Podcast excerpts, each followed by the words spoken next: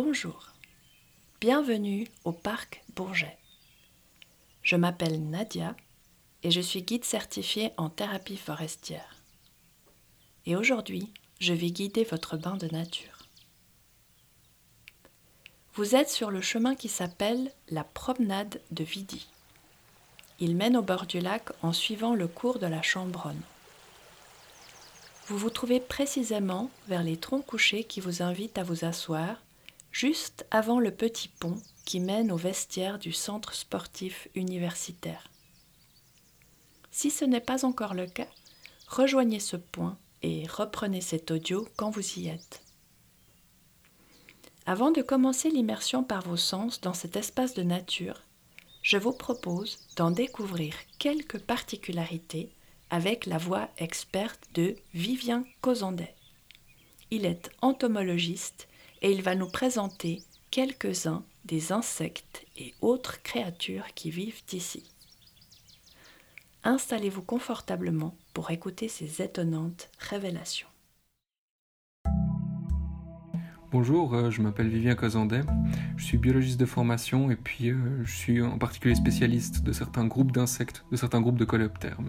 Le truc qui est frappant quand on arrive dans le parc, à mon sens, c'est que on se rend compte assez vite qu'il s'agit d'une ancienne forêt. Souvent les parcs urbains sont des, zones qui ont été végétalisées ou dans lesquelles on a planté des arbres, mais dans le cas du parc Bourget, on voit que c'est une ancienne forêt autour de laquelle la ville s'est construite.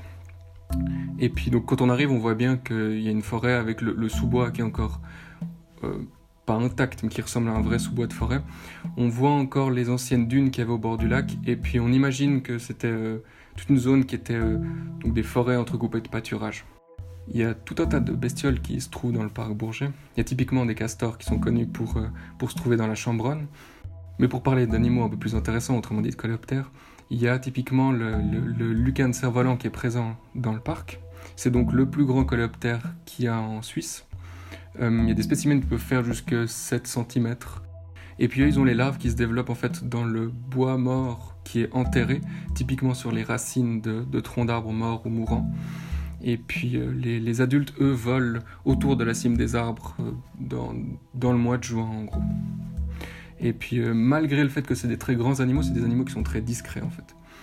Et euh, qu'on voit relativement peu. Surtout si on n'y prête pas attention.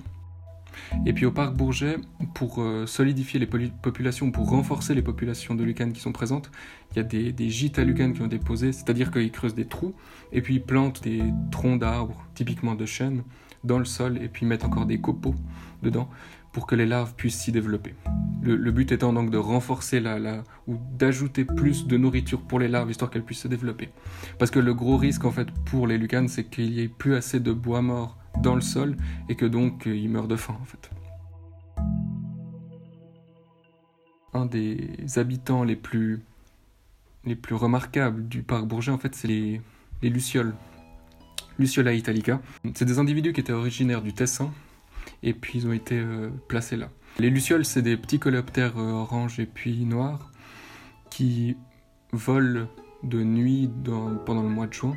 Et puis ils ont la particularité de produire de la lumière. Ils ont au bout de l'abdomen une petite partie qui produit de la lumière. Et puis euh, les mâles volent au ras de la végétation en clignotant en fait.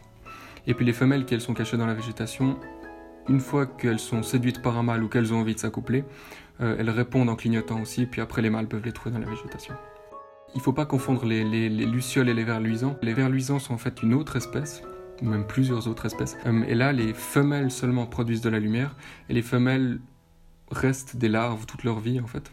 Elles développent pas d'ailes, et c'est les mâles qui eux n'émettent pas de lumière qui les trouvent. Un fun fact encore rigolo, c'est euh, les... Euh, c'est pas le cas en Europe, mais dans le Nouveau Monde, il y a certaines espèces de lucioles qui imitent d'autres espèces de lucioles, et, en fait, ils imitent donc les, femelles des autres espèces, ce qui fait qu'après les mâles de l'autre espèce sont attirés, et puis après ils mangent le mâle de l'autre espèce. Une fois qu'il fait sombre, ou qu'il a commencé à faire vraiment nuit, c'est bien de profiter pour aller dans les sous-bois, et puis aller voir ces fameuses lucioles qui volent, parce que ça, a l'air tout bête de dire que c'est des petites lumières qui, bougent dans la forêt, mais euh, c'est quelque chose d'assez assez incroyable de voir vraiment ces toutes petites lumières relativement faibles qui clignotent, et puis selon les endroits dans la forêt, selon les endroits, donc les endroits plus humides et plus sombres, c'est là où il y en a le plus, euh, il y a vraiment une quantité immense de, lucioles qui, qui volent et qui clignotent dans tous les sens. Et vous avez vraiment un tapis lumineux qui, qui s'agite dans tous les sens. Et c'est assez formidable à voir en fait. C'est des animaux qui volent de la deuxième moitié de juin, donc le mieux c'est de viser la deuxième moitié de juin. Je pense qu'il y a deux choses auxquelles il faut faire particulièrement attention. Euh, premièrement, c'est de ne pas trop piétiner partout et puis de rester plutôt sur les chemins. Ça, c'est vrai surtout dans les, milieux naturels ou semi-naturels où il y a beaucoup de monde, comme par exemple au parc Bourget. Parce qu'on a, si on, en sortant des chemins, si tout le monde sort des chemins, tout le sous-bois sera piétiné et détruit en conséquence. Et donc, euh, ça veut dire qu'il n'y aura plus de lucioles, plus de plantes et plus d'autres animaux qui se maintiennent encore là-bas. Et c'est dommage.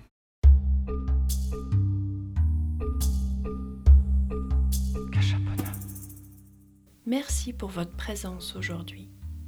Revenez bientôt et amenez des amis.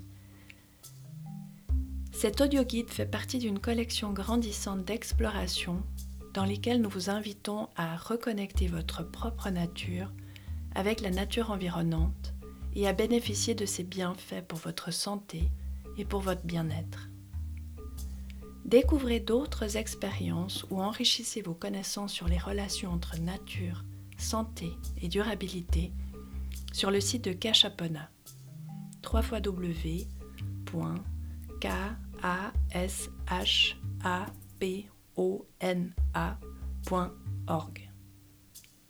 Si vous souhaitez contribuer au rayonnement de Cachapona, n'hésitez pas à partager votre expérience. Vous pouvez aussi nous suivre sur Instagram sur le compte go.wild.world. Le projet Cachapona est réalisé et diffusé grâce à la précieuse collaboration scientifique de l'Université de Lausanne et notamment de l'Éprouvette, le laboratoire Sciences et Société de l'UNIL, ainsi que de l'ICBAS, la faculté de médecine et de sciences biomédicales de l'Université de Porto. Cachapona bénéficie aussi de l'expertise et du réseau international de guides de Forest Therapy Hub. Les bains de nature Cachapona sont conçus par des guides certifiés.